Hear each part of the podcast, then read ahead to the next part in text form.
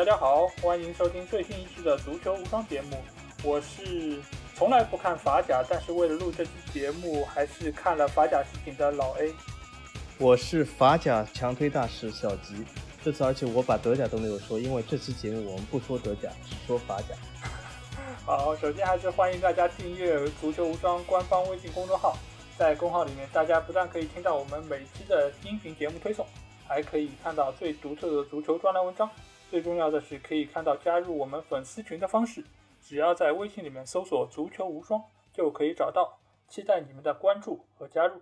好，这期节目来到了我们五大联赛展望的第二期。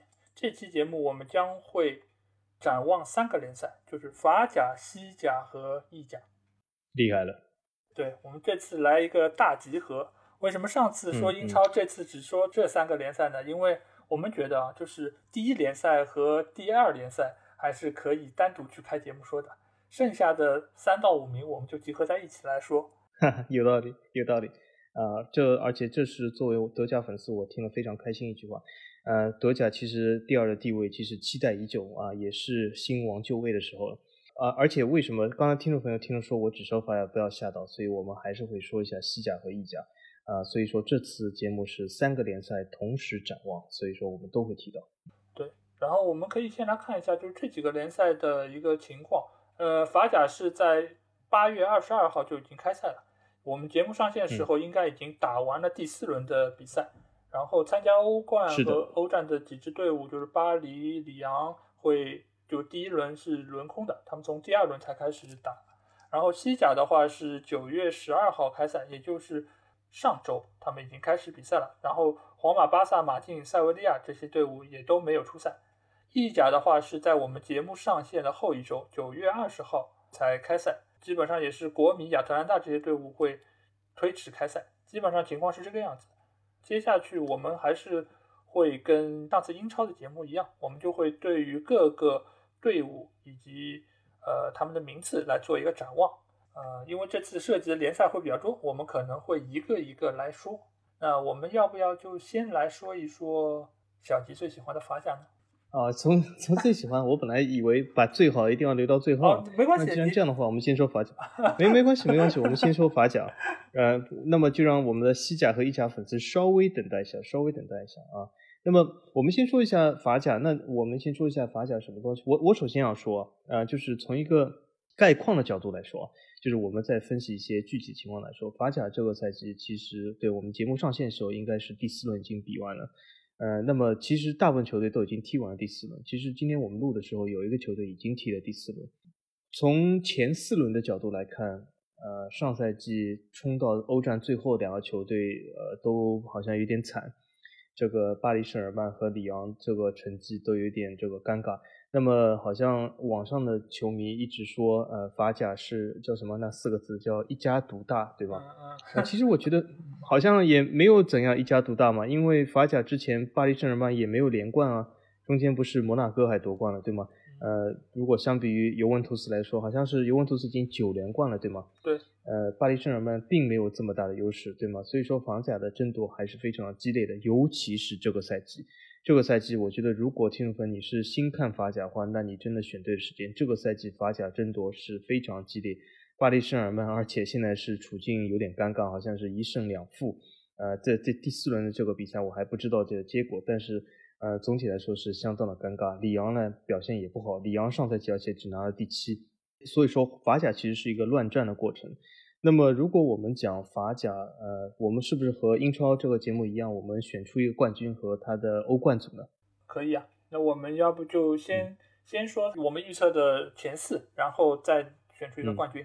嗯，那么那么法甲来说呢，就是和其他联赛有一些区别，就是说，因为它的第四名目前来说是不能参加，就在在法甲这个欧战积分最终反超意甲之前，它是第四名是不能参加欧冠的。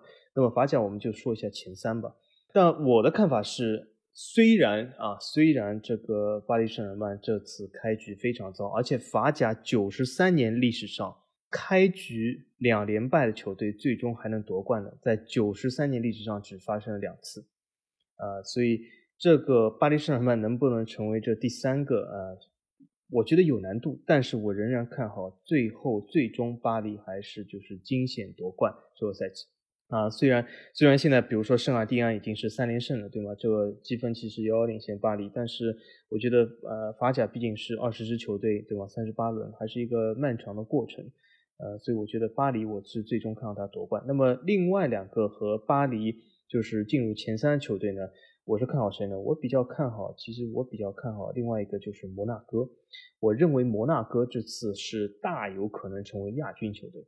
呃，摩纳哥之前就是这艾米丽，嗯，这个艾美丽先生对吗？他开航空母舰开翻那一次，其实就是摩纳哥夺冠。不过摩纳哥那个赛季阵容还非常强大，姆巴佩什么、鼻席什么都在摩纳哥。现在好像看起来都是阵容非常吓人的。就当时摩纳哥按照现在身价来说，三亿身价前锋对吗？好像很厉害。对吧？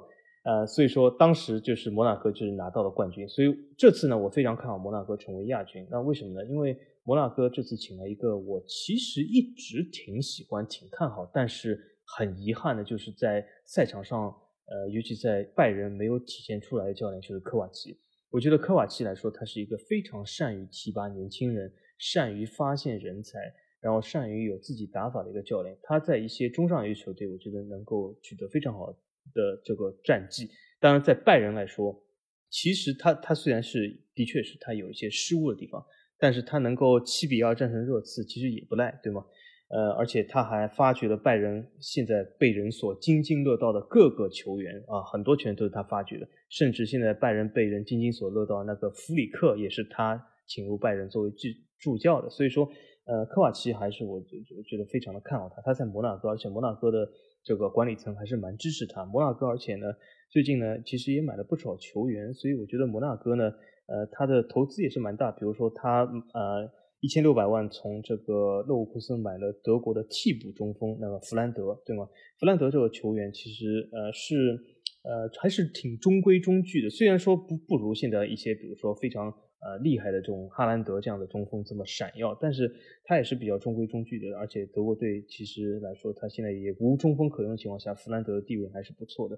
那么还买了这个，呃，还有一千多万还买了迪萨西，而且还买了恩里克，什么呃乌萨巴，还有好几个球员，现在甚至或许还谈一个格策。所以我觉得摩纳哥怎么说呢，就是对科瓦奇的支持还是不错，买了一些不少的小妖球员。给他使用，而且科瓦奇是非常善于提拔，所以我是非常看好摩纳哥，而且他有一些前场支点老将，对吧？啊，本耶德尔，呃，其实也是蛮稳的啊。这所以这是我认为摩纳哥的那个能够成为亚军。那么第三名来说，第三名来说，我觉得呃会有个争夺，呃，我觉得这个争夺会或许有可能在里昂和里尔之间进行。呃，里昂他的阵容其实远超过里尔，但是里尔我觉得他是。呃，甚至我我一直把里尔称为什么？我把它称为法甲的多特蒙德。为什么？这个球队是特别善于培养球员，然后把它卖走，就是制造一块块的肥皂把它卖走，啊，对吗？之前啊，他阿扎尔对吗？来自于里尔，呃，那个阿森纳的佩佩也是来自于里尔，奥斯梅恩对吗？都是来自于里尔。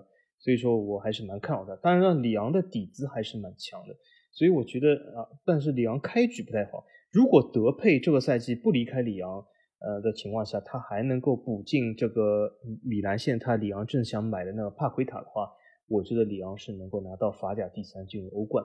啊，如果这些球员有些变动的话，那里尔也是有机会的。这是我对法甲这个争冠的看法。嗯，法甲我还预测啥呢？我完全就基本上以前是不看的。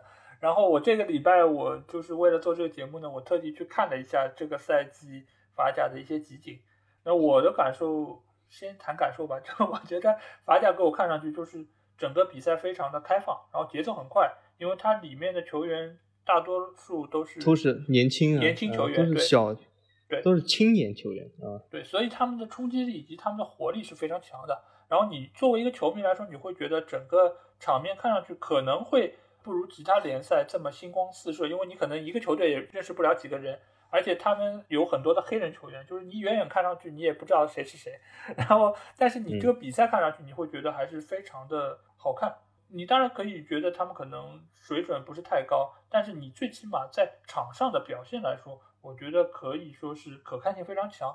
然后呢，我就看了一下，就是这个赛季包括上几个赛季的一些数据以及他们的一些情况来说，我预测这个赛季大巴黎还是大概率可以获得冠军。尽管他们现在看局非常差，然后很多球员都得了疫情，然后没法上场，包括上一场对对马赛的 那五张红牌这件事情，也使得包括我觉得后续应该还会有很多竞赛吧，因为这这场斗殴之后应该还会追加有有。对，呃，库尔扎瓦追加六场，内马尔追加三场，然后呃还有球员也是停三场，然后第二场对梅斯的时候，他又有球员得了红牌，迪亚洛又得了红牌，所以说他现在很难凑齐阵容啊。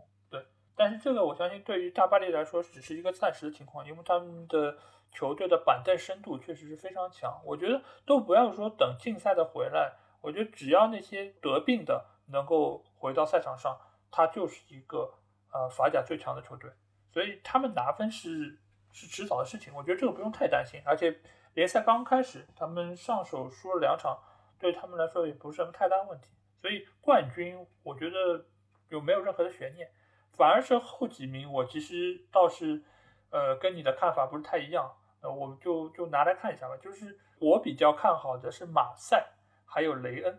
哦，对，博阿斯的球队。哎，对。然后就是马赛，这因为我看了集锦，包括就是他上个赛季马赛也是亚军嘛，表现其实一直都还是比较稳定的。而且这次看比赛的时候，我发现就是呃马赛还有就是英超的老朋友帕耶，对，因为帕耶以前也是在西汉姆效力的嘛，而且他的一脚任意球以及他的传球、分球、终结比赛能力，当时也是给我留下了比较深的印象。对，所以帕耶在马赛，我觉得应该是处在一个。中场的一个核心的位置，而且他们的呃中前场还有那个托万，对，因为尽管我认识人不多吧，但就这几个球员还是留下了一定的印象，对吧？还有以前上港的教练博阿斯，博阿斯，对对。马赛呢，就是我觉得我的看法是什么呢？他其实有一些挺有名的球员，但是呢，他这个赛季的引援还是比较弱的。那么，嗯，挺有名球员，比如说博阿斯，对吗？是这个中国人民的老朋友，对吗？那么还有一个什么呢？就是呃，刚才老 A 说的帕耶。那么还有一个现在已经出名了，至少在世界范围上，当然在有可能国内还没有，就是这次和内马尔在嘴上大战三百回合，阿尔瓦罗啊，对吗？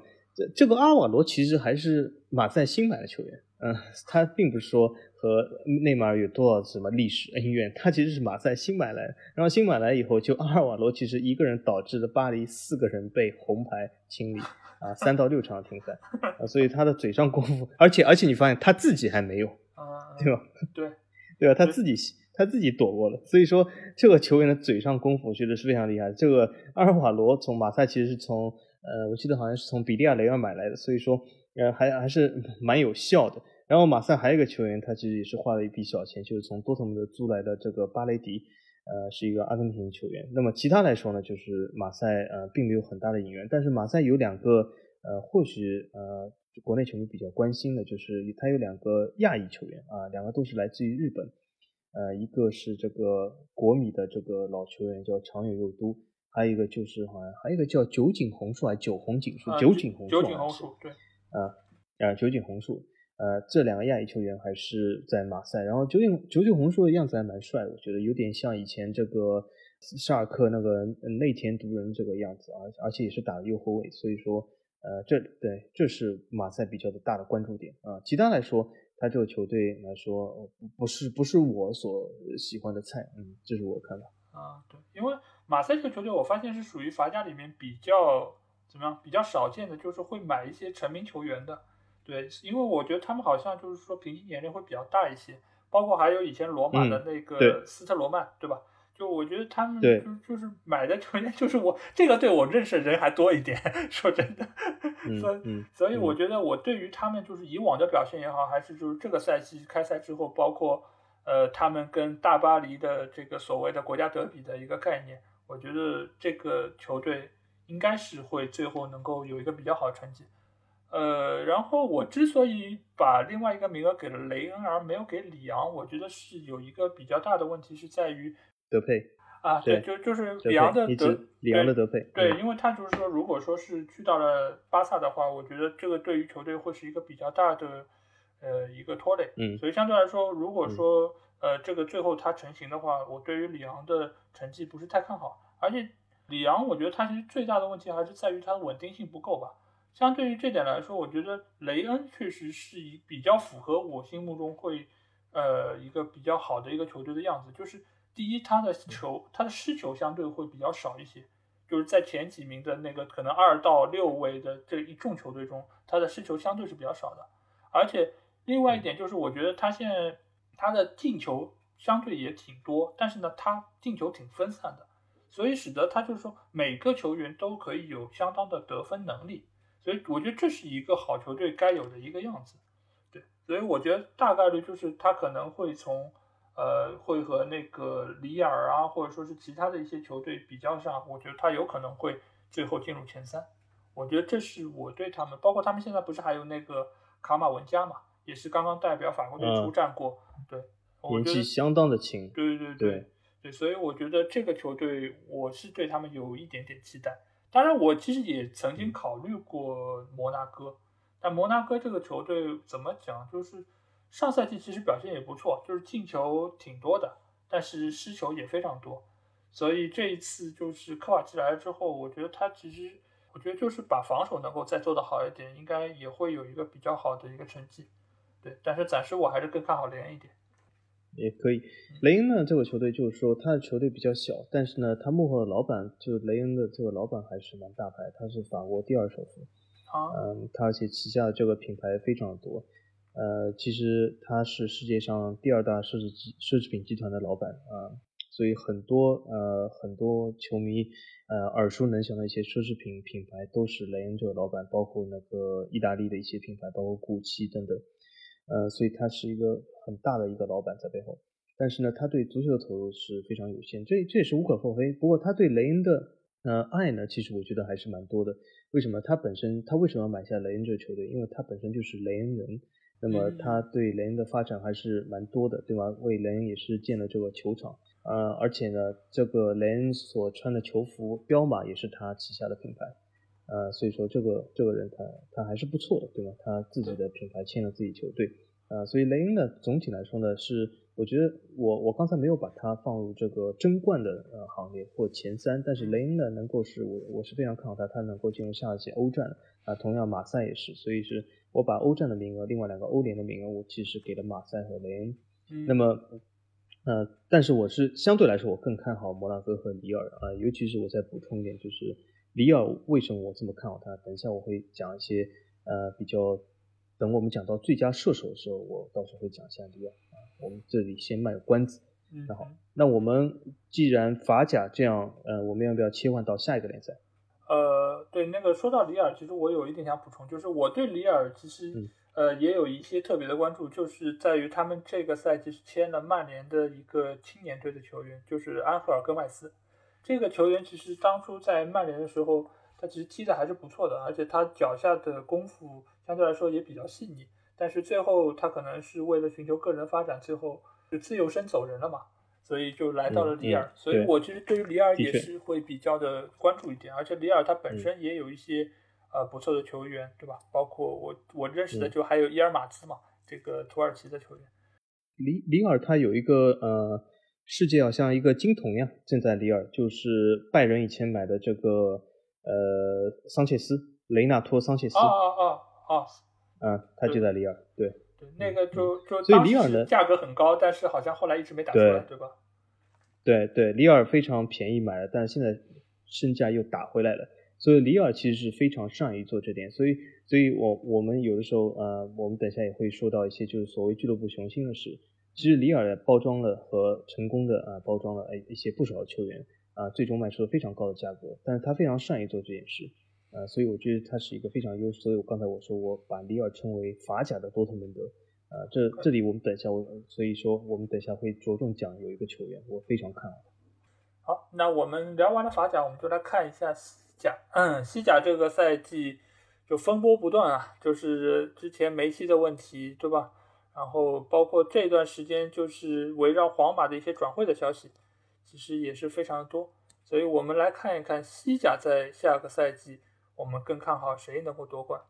那要不这次我先来说吧，下下期休息一下。就 是西甲的前四，对对对对对，嗯，呃，我其实觉得下个赛季就是西甲的前四跟这个赛季是一样的，就是皇马、巴萨、马竞和塞维利亚。我觉得其他球队暂时很难能够对他们构成太大的威胁，尽管就是他们每个球队都有各自的一些问题和风波在，但我觉得大概率还是以这么样的一个形式或者排名结束这个赛季。然后我觉得最终的冠军就是皇马，因为这个其实我们可能之前节目也已经说过，呃，但这边我想说的就是皇马目前来看，就是他已经呃没有太大的短板，而且他的新老交替以及年龄构成都是比较合理的，而且他现在也清洗了，呃，也不叫清洗吧，因为租借出去了贝尔，然后雷吉隆，然后杰罗这些其实都已经。是他之前一直想要清除的老大难的一些一些球员，包括阿什拉夫也卖给了国米，所以我觉得就皇马现在整个架构是非常好的，而且就是又去除了一些老油条球员之后，我觉得整个队伍的建设在齐达内的调教下，应该是一个非常良性的状态。和这个相比来说，我觉得巴萨现在就处在一个呃非常不确定的状态中，你也很难说清楚科曼来了之后。带来了什么，或者说有一些好的影响多，还是负面的影响更多？但是我可以看到是梅西这一次艺考之后，整个队伍现在的心态都发生了波动。嗯，人心好像散了，感觉是这样。对，感觉上至少是这样。对对对，当然你是不是真的有影响，我们还要从比赛上来看。然后包括科曼是不是能够在这个时候站出来，作为球队的名宿，可以镇住这些球员。然后包括俱乐部主席。在未来的主席选举中是以一个什么结果出现？我觉得就是他们的变数都非常的大，所以来年的巴萨不会是一帆风顺和太太平平的，所以我不太看好他们能够最终拿到冠军。然后马竞这一块其实问题也还是很明显，就是他们的防守一如既往的还可以，呃，当然在西甲层面上还可以，但是在进攻层面上还是非常糟糕。然后他们这个下窗基本上也就是。就是买断了之前租借的莫拉塔，对吧？然后还引入就是卡拉斯科，其实没有什么太多的一些一些动作。我相信就是西蒙尼他那个疫情回来之后，估计他手里可以打的牌也就是原来那些。反倒是塞维利亚，他其实，在走了巴内加、雷吉隆这些人之后，他就是买了拉基蒂奇。其实拉基蒂奇你可能在巴萨，嗯，功要不是太好，但是来到塞维利亚，我觉得还是。应该会有比较好的发挥，这就是我还是老干部第二春。哎，对对对，挺好的。嗯，那我来说一下，嗯，西甲。其实我我说西甲和意甲之前啊，我希望说一下，就是很多人会说啊，好像法甲、德甲好像是一家独大，很容易预测。但是我不同意这一点。其实法甲和德甲，我觉得是相当难预测的啊。它的冠军或许相对来说简单一点，但是它的第二、第三、第四，其实法甲来说。我一直看法甲，我也考虑老半天，到底谁会成为第二或者第三、第四，其实是蛮难的。但是我认为，其实如果球迷真的在乎于这一点的话，我觉得最稳定的反而是西甲和意甲，其中尤以西甲为主。为什么呢？因为我觉得西甲的前四基本是这个固定套路，或者说这个前三必然是皇马、巴萨、马竞，对吗？呃，那老 A 刚才预测这前三是这三个，我也预测是这三个，所以我这个对这三个没有任何补充，而且我也不认为马竞和巴萨足以挑战皇马。不是说皇马就是呃仍然是宇宙队或者特别的强，但是因为巴萨和马竞都有各自不同的问题，对吧？巴萨我觉得他人心已经散了，他甚至就算买了德佩，我觉得也并不能就是帮巴萨保驾护航，而且德佩。通过这场最新的对这个尼姆的比赛里面，我看到如果没有一个中场很好的支持，奥亚尔这场红牌不能上，德佩其实前场他的突破还是不太的行，所以他还是需要一个非常好的中场支持的球员。呃，这或者也印证他以前在曼联打的也一般。呃，那么所以说，我觉得马竞呢，马竞呢他问题还是老问题。马竞其实西蒙尼，其实在西蒙尼的执教下，他的进攻就从来没有好过。上个赛季。啊，我我们记得我们好像在疫情期间，我们还做了一期节目，把呃还看好了这个乔斐利成为梅罗接班人之一，对吗？对。啊，现在来说简呃有点这个啪啪打脸的节奏，对吗？乔斐利这个呃真的是发挥非常的欠佳。不过我并不认为是乔斐利天赋问题，或者是他不够努力。我是认为，当时我其实，在节目中大家可以回听一下，就我也说了，乔斐利最大的问题就出在西蒙尼身上。啊，西蒙尼能不能把他调教好，能不能给他一个好的机会，是非常成疑问的。所以我觉得西蒙尼他现在拿了教练界最高的工资，我觉得是呃前两年来说应该说还可以，但是呃现在来看，我觉得这个有不是非常的物有所值。他这次对莱比锡来说，呃其实也是从各个方面都露出了非常大的呃这个劣势。呃，那么西甲前三名，我觉得是超级的稳定，甚至你让我预测再下赛季二零二一、二零二二赛季的前三名，我还是说这三个球队。所以说，我觉得这个其实呃，如果球迷不喜欢看就是每年都一样的话，或许西甲是一个比较呃坏的选择。那么第四名来说呢，其实我心里面也想的呃，选的是塞维利亚。但是为了做节目的效果，不然我我和老 A 完全一样，听众朋友又要说我们是之前对过这个稿子，对吗？其实我们完全没有这个稿子，完全是我们这个呃呃脑子里的东西即兴输出给啊听众。那么那么为了这样，就是以免说我们对了稿子，我只能说我勉强吧，我我说一个第四名球队不是塞维利亚，我把这个第四名给比利亚雷尔吧。呃，因为比利亚雷尔最近好像是请了埃美丽，对吗？他可以把航母开翻，但是我认为他或许可以把航母开翻，但是可以把小小舟开得飞快，像个 F 一赛车一样，对吗？那么或许我觉得比利亚雷尔还是有那么一点希望进入这个呃西甲的前四，而且他不是租了这个日本的前锋。啊，日本的前场叫这个呃久保建英，那么久保建英一直说是好像是亚洲梅西或者怎么怎么样，那么我觉得他证明自己的机会终于到了，呃来了一支中游球队，那么希望他艾美丽能够对他出色的调教一下，那么我把这个第四位置给比利亚雷尔，这是我的看法。嗯，其实我之前也考虑过黄色全运群，但是呃我觉得就是还是觉得不行，他们对对对，就是从人员架构来说，当然因为我觉得塞维利亚的教练。其实也不错，所以我觉得就跟埃梅里来说，在教练层面就是半斤八两，所以我可能更看好一点塞维利亚。呃，那我们就是看好稳定的西甲之后，我们可以再来看一看稳定的意甲。意甲的话，我觉得其实也跟上个赛季差别不大，我大概只有一个位置是换人了。就我我就是说结论吧，就是我觉得下赛季四强应该就是尤文、国米、亚特兰大和罗马。然后最终的冠军，其实我我是犹豫了一下的。我觉得为了我们的王总，我要把这个名额给到国米。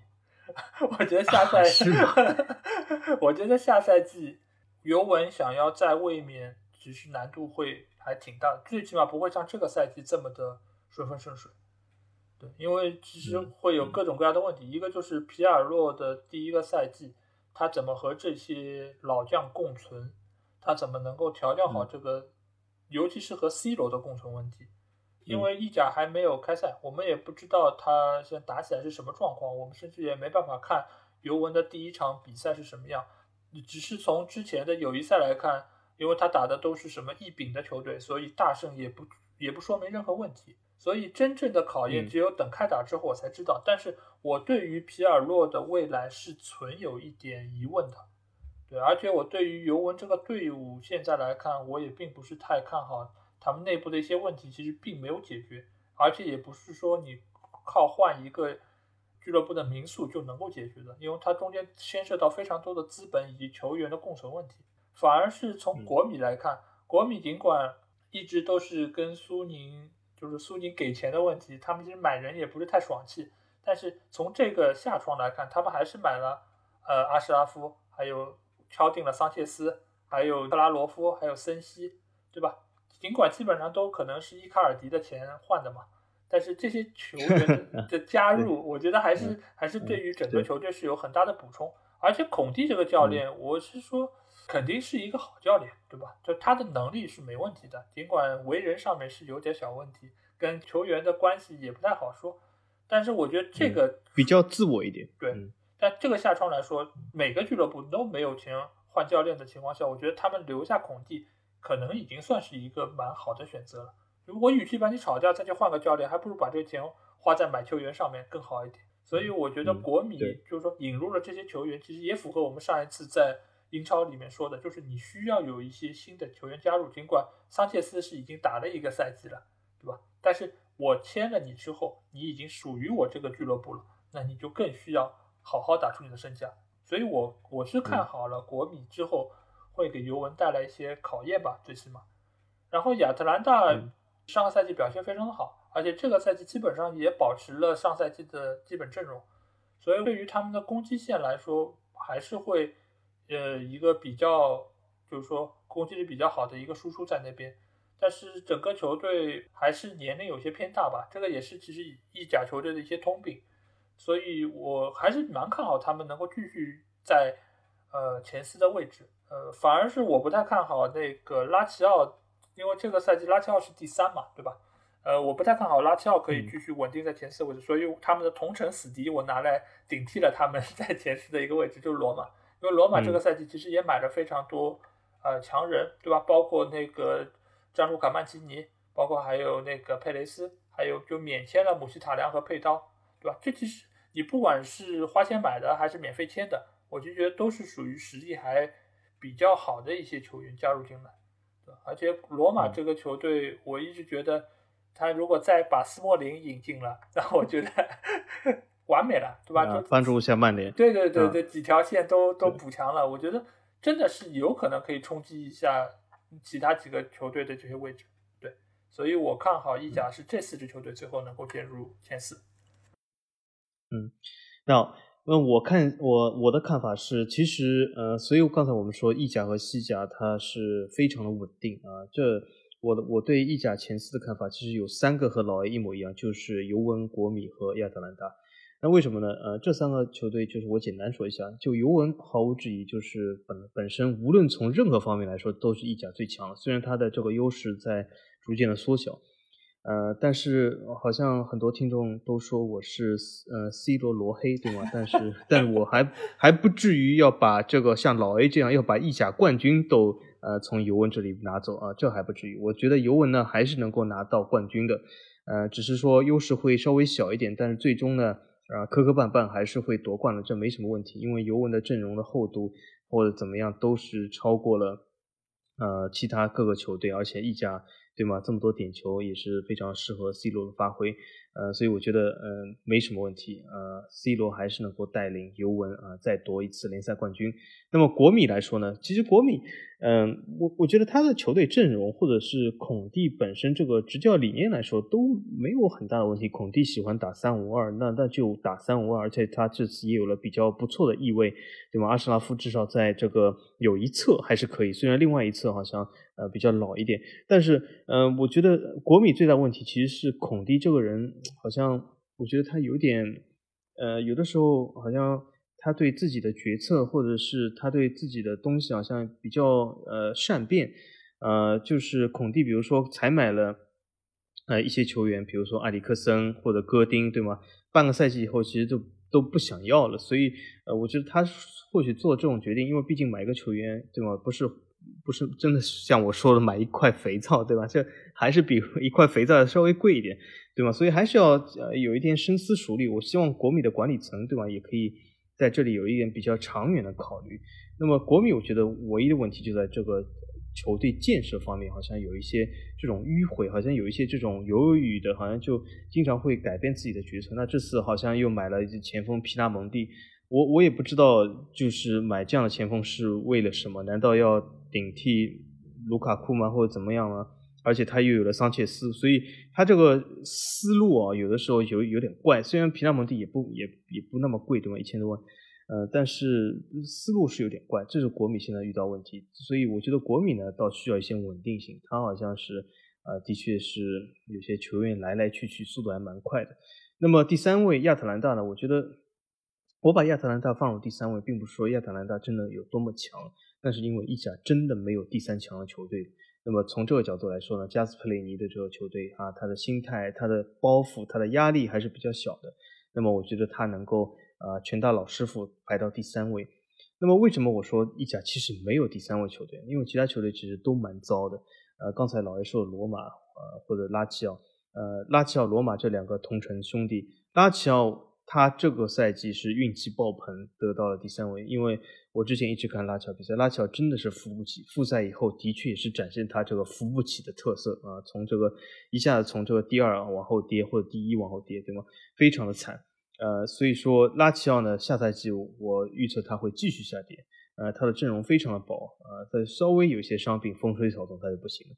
那罗马呃，老 A 迪也说他罗马其实他也不是说买了，他是呃把一些租借的球员转成了正式啊，从这个方面来讲，对吧？但是罗马其实从另外一方面来说，他的球员的流失蛮多的，他也是卖了不少球员。呃，因为新新入门的新加盟罗罗马的这个美国老板，其实我觉得这个美国老板他还是想把罗马包装一下，继续转卖，因为他把一些呃呃一些球员都已经卖走，或者想把这些球员卖走，比如说那个土耳其的云达尔，呃，那么还有一个就是，如果罗马他的扎尼奥洛他这个不受伤的话，那么我或许会把罗马放入前四的位置，但是他这位这这个球员好像也是蛮身残志坚的，他两个膝盖十字韧带都断了。啊，所以嗯，这也是一个呃非常这个励志的故事，呃，希望他早日康复。那么我把第四的给谁呢？我把第四啊，听众朋友，你们听我们说过的英超这一集对吗？阿森纳、曼联都已经进入前四，那么茅台厂的大哥啊，我把他放入前四啊。米兰米兰球迷等了这么久啊，终于进次欧冠吧？我觉得啊，这或许有可能是意甲第四名进欧冠的最后一年，但是。既然是最后一年，就留给米兰吧，我就这样决定。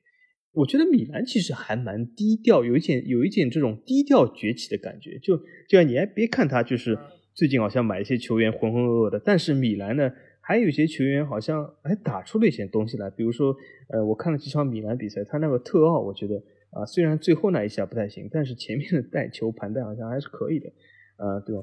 然后米兰支持，还有一个里昂蛮感兴趣的帕奎塔，或许也要走人。还有一个或许要去弗赖堡的克鲁比奇是吧？克鲁西奇啊，这样我不太熟悉那个球员。呃，但是总体来说，呃，米兰而且这次签了伊布，呃，我觉得还是稳中有胜。而且这次呃比较让我大跌眼镜的是，从国米手上截胡了托纳利。呃，对吗？这这其实也是看出国米这个财政有点窘迫，所以国米还是要感谢大巴黎给国米的那五千多万，呃，不然是有点窘迫，对吗？所以米兰我是觉得把它放到第四，这是我对意甲前四的看法。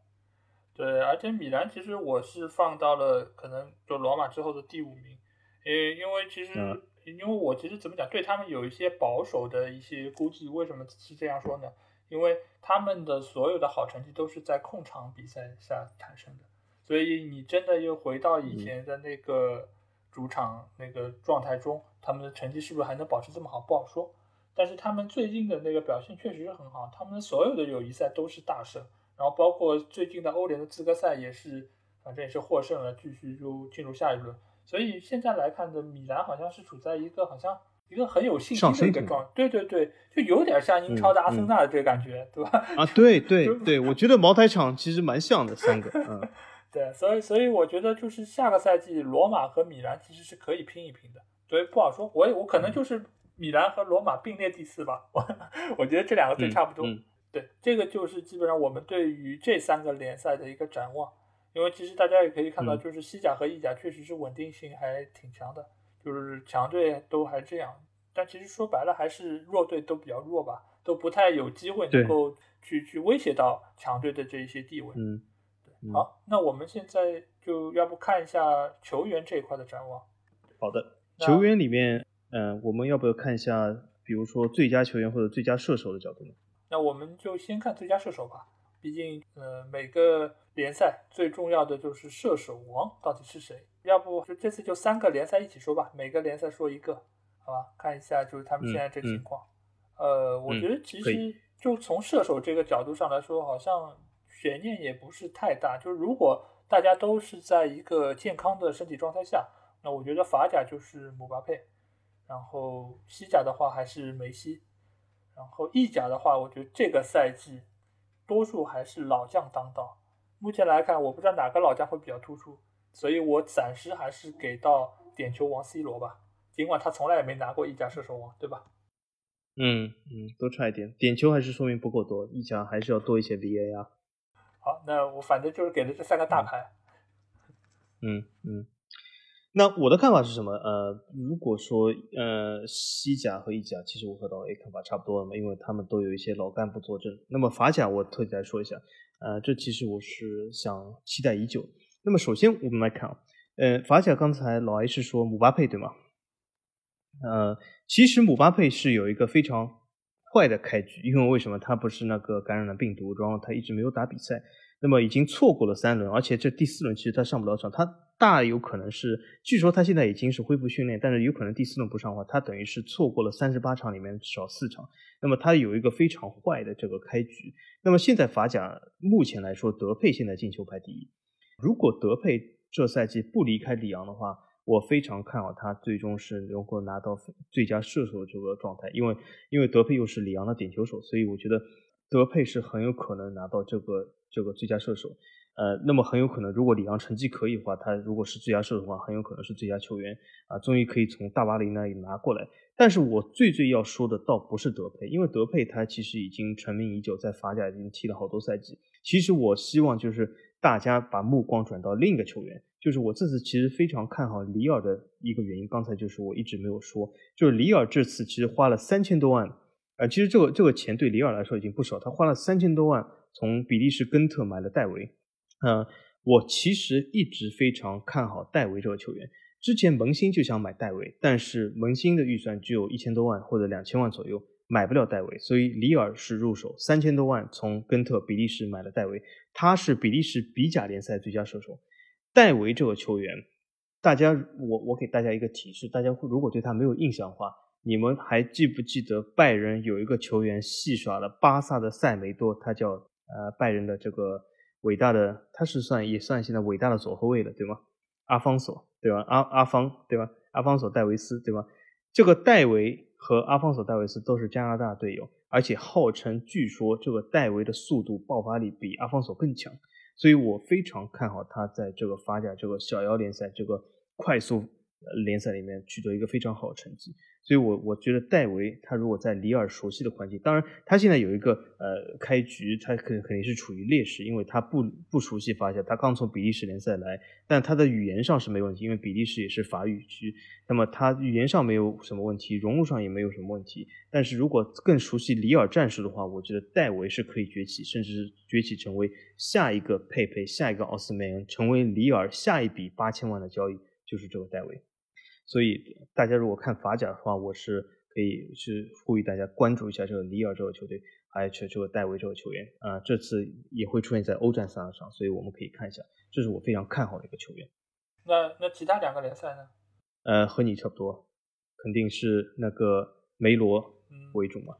呃，但是戴维我就是稍微看了一下，就是他这个三场联赛之后，目前是一个球都没有进。他可能还需要一点时间来适应这个，他需要来更适应，对，适应这个联赛，对对对，那肯定，因为他刚从比利时过来，这是第一个赛季，嗯，而且现在里尔呢，把他是放在比较后的位置，而不是放在顶顶在最前面的地方。哦，那其实这个还蛮吃亏的，因为你如果不是顶在最前面，他可能进球机会就没那么多。那如果刷进球数就有点，而且他可能刚来也不一定有点球位置吧，对吧？点球手，对对对。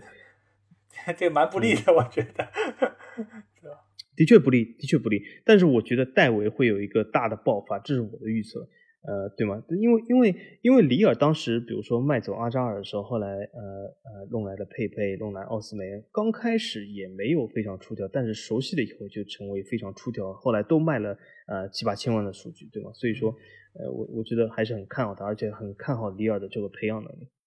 而且现在感觉加拿大也培养了很多，就是这种非常出挑、身价暴增的这么一些球员，我觉得还蛮厉害的。对对，比如说这个呃戴维对吧？他三千多万加盟里尔，之前根特买他的时候，从加拿大买他的时候啊，只花了好像几万块、十万块、十万欧元就买了他。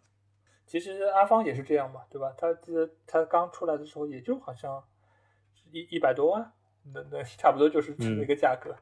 对，好，那我们接下去来到了最佳助攻，有可能是助攻数会比较多的球员。这边，你觉要不你先来这次？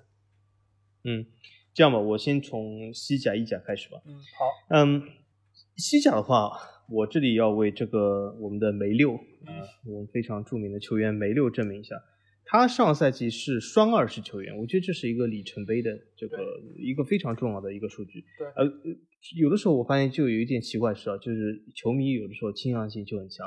就如果数据是支撑自己观点的话，就说这个数据很重要；如果数据不能支撑自己观点，就说数据有的时候没有意义。但是，但是我觉得他这个双二十这个数据，对吧？进球、助攻都双二十，无论有没有意义，都是说明了些什么。所以我觉得巴萨不一定能够拿到西甲的冠军，但是我们的梅六啊，梅西啊，梅老板，总体来说拿到这个西甲的助攻王，这绝对没什么问题。那么意甲来说呢？这次尤文国米，对吧？我觉得，呃，总体来说会来自于这两个球队，呃，助攻王肯定来自于这两个球队，关键就看这两个球队怎么的发挥。尤文这里呢，我觉得，嗯，随着这个皮亚尼奇的出走，阿图尔的加盟，但我不觉得，我觉得阿图尔呢是个安全球大师，他我觉得不能不可能成为助攻王。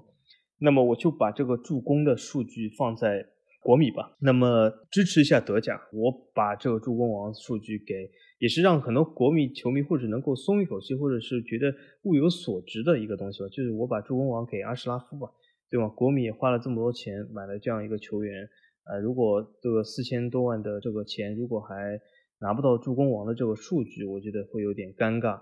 呃，那么我觉得就把这个东西给这个阿什拉夫吧。那么如果来到法甲的话，那其实。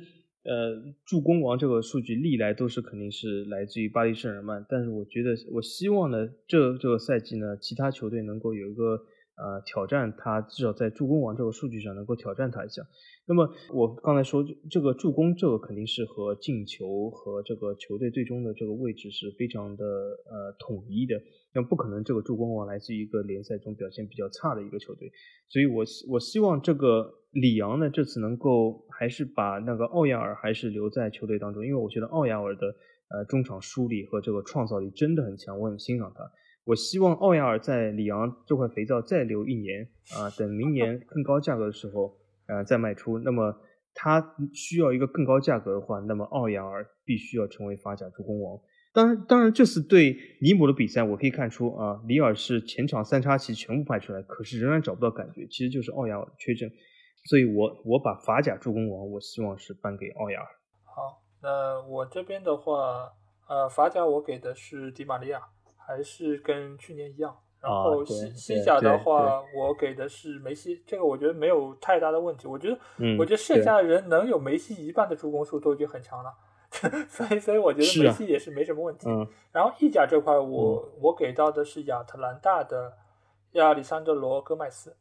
呃，因为亚特兰大是去年意甲进球最多的球队，所以呃，我觉得如果助攻王从进球最多的球队出是比较合理的一个结果。肯定是对啊，比较合理。对，而且而且戈麦斯的话，他你从前两年的数据来看，他前年就是助攻王，然后去年的话是助攻榜第二名。所以他的助攻能力一直是很强，而且前前场如果是有非常多的点来吃他的饼的话，我觉得他拿助攻王的概率是非常高的。所以我相对来说会比较看好戈麦斯的表现。接下去我就来到了最佳球员，这三个联赛最佳球员其实我觉得还怎么讲？是不是有梅罗？哎，对，不止有梅罗，我给的是 世界所谓前三吧。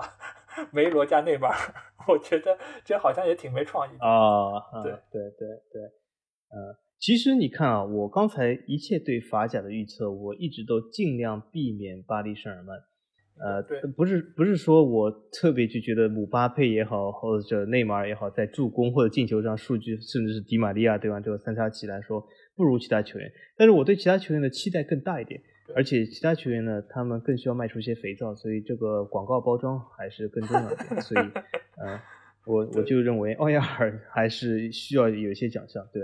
但如果真的要说，呃，从联赛角度来说，对吗？那么这个所谓的巴黎圣日耳曼这个四翼齐飞，这这三号人物，我觉得很难逃脱，对吧？肯定是最佳球员的绝对的竞争优势的球员。好，那我们聊完球员，最后再来看一下教练吧。因为教练其实也是这几个联赛最重要的一个组成部分。其实基本上最佳教练也都是从冠军的球队出的，所以我的这三个最佳教练就是我刚才预测的三个冠军的教练：图赫尔、齐达内和孔蒂。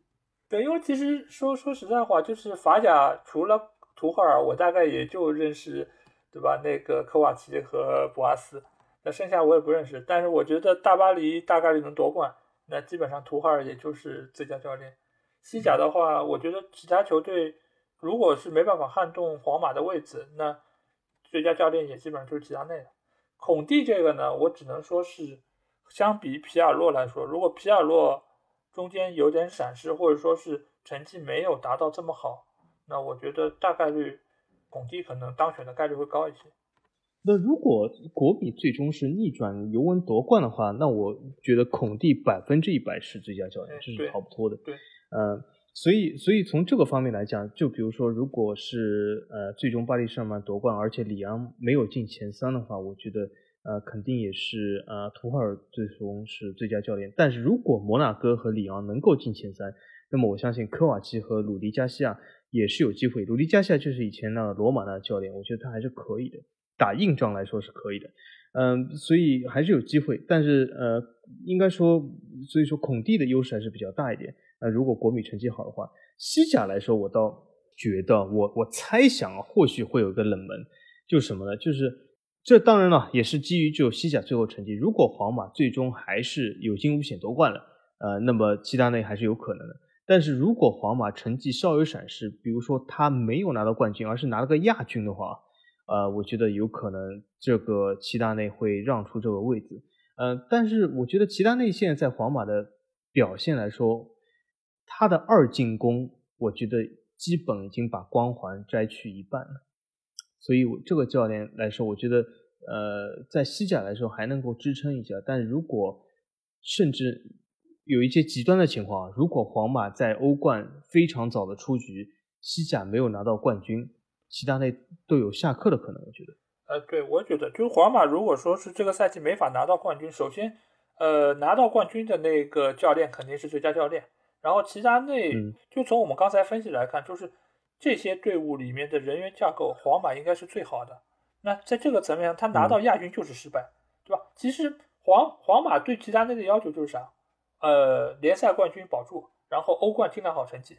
这个其实就跟每年拜仁的那个要求是一样的，对吧？就联赛冠军已经稳如狗了，那 你如果欧冠还能够有突破，那算是加分的，对吧？而且齐达内作为三连冠的一个教练，对他的要求肯定是相当高。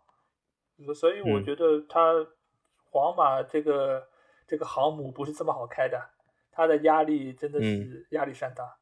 对对，而而且这个这个光环其实有脱掉一半的趋势，所以我觉得齐达内要小心，嗯，他有点问题。那这三个联赛我们的展望要不就到这儿，然后我们又进入到了的大家最期待的对观众留言环节。这次我们要来聊一个什么话题呢？嗯，上次上次节目我们是读了一个群里的留言，对吧？那这次我们也读一个群里留言吧。好，嗯，其实，在读这个留言之前，我首先要说一下，就是这个留言其实是我们一个半人球迷留的。呃，他这个是呃对一些呃球队的发展的看法和呃我们有所有所不同，所以说他是暂时呃退出了群，暂时要思考一下。但是我希望这个拜仁球迷能够尽快回到我们的大家庭。我们很期望你的这个，呃，很期待你的这个不同的观点输出啊！这是我非常期待你，呃，能够早日回到我们大家庭。这这个球迷，我提一下他的名字吧，他叫忍者无敌，他的用户名，对他是一个拜仁的球迷。然后，呃，我们希望他可以早日回到我们这个大家庭。好，那，你可以讲一下他的观点是什么样子？嗯。他的观点是，呃，现在他对德甲的这个竞争，呃，表示了担忧，啊，他认为德甲有不少球队，他呃雄心不够，呃，就是这个所谓他们没有雄心去挑战拜仁，呃，这是他的观点，啊，所以这个其实在群里引起了广泛的讨论，呃，那个其实我觉得这条留言还是蛮有意思的，为什么呢？这条留言其实代表了很多球迷的心声，啊，不仅仅是他。呃，很多球迷啊，其实这个球迷不仅是在德甲里面的，也包括在意甲里面，甚至可以说在西甲里面，除了皇马、巴萨以外的所有球队啊，一些球迷的说说法就是说，哎，不具备雄心啊。那么我今天我我想利用这个节目时间，稍微说几分钟来说一下我的看法。就我我我有两个方面看法啊，一个是雄心这件事其实可以体现在很多方面啊，不一定是在球员买卖或者阵容的方面啊。第二个是呃，就算是这个阵容方面卖出一些球员，其实并不代表他不具备这个雄心啊。我我我先说第二个方面，它比较简单一点。呃，就是呃，我们这个拜仁呃球迷朋友他说啊，多特蒙德比如说是其中之一说没有雄心，那我们来分析一下多特蒙德到底有没有雄心。首先，比如说啊，比较呃网上传言比较多的啊，多特蒙德卖走了登贝莱、普利西奇、奥巴梅扬啊，现在还有可能卖走桑乔，对吧？这些球员，可是我们其实稍微仔细的看一下，这些球员的位置其实是重叠的，对吗？也就是说。我多特蒙德如果没有卖出这几个球员中的任何一个球员，那多特蒙德现在是前场人满为患的，对吧？那就是前场布满的人都是各式各样的边锋或者前锋，包括现在新来的雷尼尔也好，啊，甚至可以打前面的贝林厄姆也好，对吧？有有更多这样的球员都在打这个位置，还有哈兰德，所以说其实这是一个人员的交替，这并不是说没有雄心。我们举个例子来说，如果多特蒙德不卖走奥巴梅扬，今天会有哈兰德的位置吗？不会的，对吧？如果多特蒙德不卖走登贝莱，今天就不会有桑乔。所以说这是一个球员的更替，对吧？这并不是代表这是没有雄心。有的时候球员更替是很重要的，对吧？在通过球员的更替能够为俱乐部带来一些财政上的收益，这并不是件坏事。而且只有通过球员的更替，才能有新鲜的血液。而且我我如果担心的话，并不是担心这些球队有没有雄心，而是这些球队有没有继续造血的能力。那现在多特蒙德证明给我看，他的造血能力还是非常强的，因为他走了登贝莱，走了普里西奇，走了奥巴梅扬，他仍然有了哈兰德，有了桑乔，所以说在阵容上并没有任何的担忧，而且这些球员的位置是一样的，所以说这不是我觉得是一个没有雄心的事。那么第二点就是说，所谓这个雄心的这个东西，是不是只体现在阵容上面？其实也未必。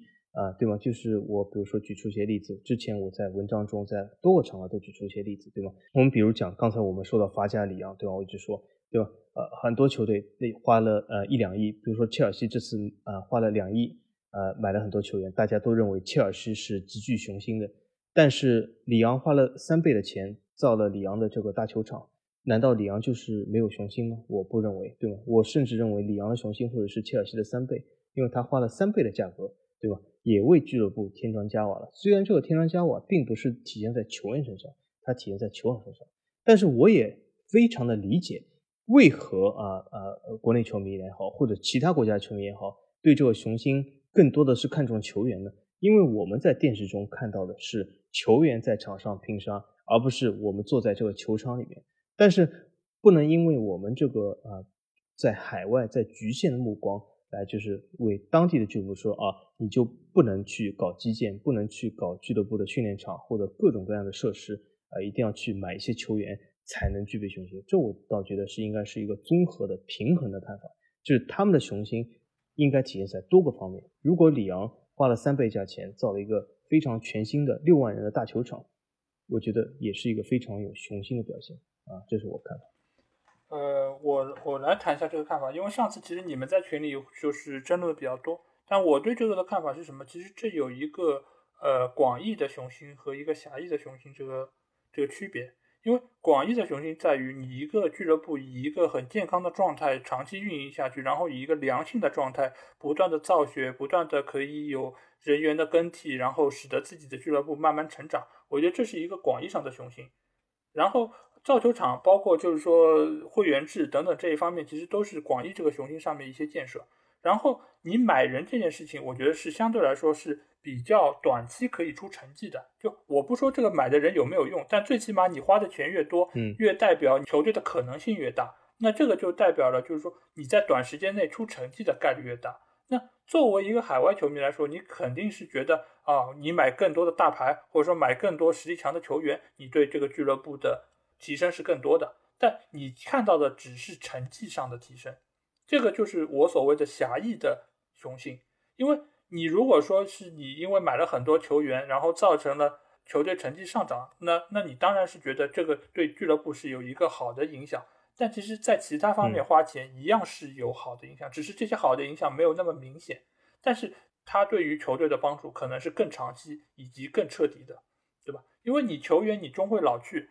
呃，我相信他当初说没有雄心这个概念，也只是我不断在卖球员，然后球队的成绩没有提升，所以他觉得没有办法去威胁到拜仁，没有办法去提高他的名次，因为多特已经是第二名了。那你怎么样，你能够去撼动拜仁的巨无霸位置呢？那他觉得只有留住我的强援，然后再去引入更强的强援，使得自己的俱乐部球队成绩更有一个提升，我才有可能。但是我没有那么做，那其实就是没有雄心的一个表现。我能理解大多数球迷的这么一个想法，但是你在目前的这一个体系下，我相信不同的球队它是有不同的活法，对吧？有的球队它就是高投入、高产出，然后高花销，然后成绩好就赚，就像曼联一样，对吧？我能够赚这么多钱，我也能花这么多钱，那我这个就是我的活法，这个不是一般的中小俱乐部可以玩得起的。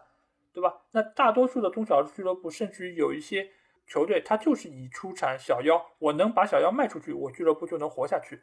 那这个是大家不同的活法，你也很难去跟那些球队说啊，你这么做没有雄心，你怎么老想着卖人呢？你好不容易培养出一个贝利厄姆，你怎么能够把它卖给多特呢？对吧？你这个伯明翰，你就应该把他留下来，然后冲超，冲超之后，然后再甚至于进欧战，然后拿更多的钱。但是这个你，嗯，你要这么做，你对于一个俱乐部来说，第一，他有没有这个能力？他他如果要走到那一步，他必须再往里面投更多的钱。俱乐部层面上看到的花钱，跟球迷眼中看到的花钱不是一个概念。因为我们看到的只是，OK，花了球员的转会费，花了球员的工资，但是你要想想，在背后，他们还要投无数的钱去保证这个俱乐部的运营。这个不是说花一倍的钱，它可能是十倍的钱。这个俱乐部有没有这个造血能力？是，就是非常难。而而造球场这个事情，大家知道，球场直接关系到你的收入，对吧？这个相当于是你凿了一口井，你以后喝水的问题就不用担心了。总体来说，切尔西他不愿造球场，或者说不愿扩充，那就是老板他本他不想去挖这个井，他不想花这个钱，他只想直接从超市买水过来喝，OK 了吗？我觉得还是理念上的区别在这里。嗯，是的，是的。